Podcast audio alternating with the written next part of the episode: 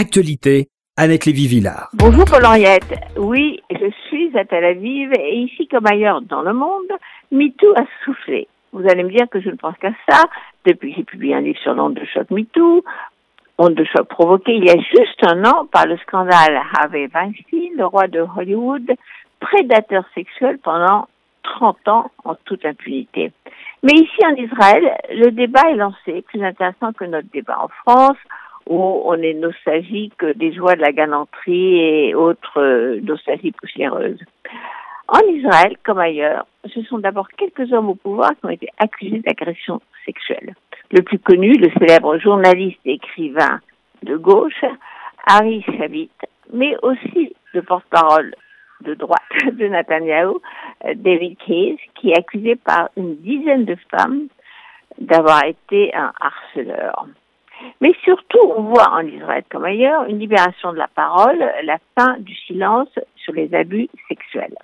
Hier, une journaliste de Haaretz, Joy Bernard, a publié une très longue tribune dans son propre journal pour dire que les choses bougent trop lentement en Israël. La journaliste suivait l'audition de Christine Blasey-Fraud, cette professeure d'université qui a tenté en vain d'empêcher la nomination du juge Brett Kavanaugh à la Cour suprême, expliquant qu'il aurait essayé de la violer quand elle avait 15 ans. La journaliste de Haaretz, qui réagissait à l'actualité, fait elle-même cette déclaration surprenante. Ah, voilà ce qu'elle écrit. Je ne suis pas seulement le chef d'édition à dit-elle, je suis aussi une survivante d'agressions sexuelles, en bonne santé, saine et heureuse, mais toujours consciente du problème. Le mouvement MeToo, en fait, a mis le personnel, le privé à la une. On parle publiquement des relations entre les hommes et les femmes. Partant de son propre traumatisme, la journaliste Joy Bernard constate que le dernier hashtag viral Why I did not report, où les victimes expliquent pourquoi elles n'ont pas porté plainte, pourquoi elles n'ont pas parlé d'un viol ou d'une agression qu'elles ont subie, ce hashtag a maintenant touché Israël.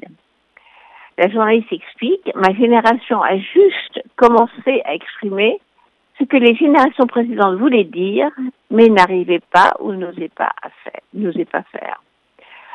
En Israël, le mouvement MeToo a libéré la parole jusqu'à l'intérieur des communautés fermées ultra-orthodoxes où les abus sexuels restaient cachés, ou surtout à l'intérieur de l'armée, institution fondamentale du pays.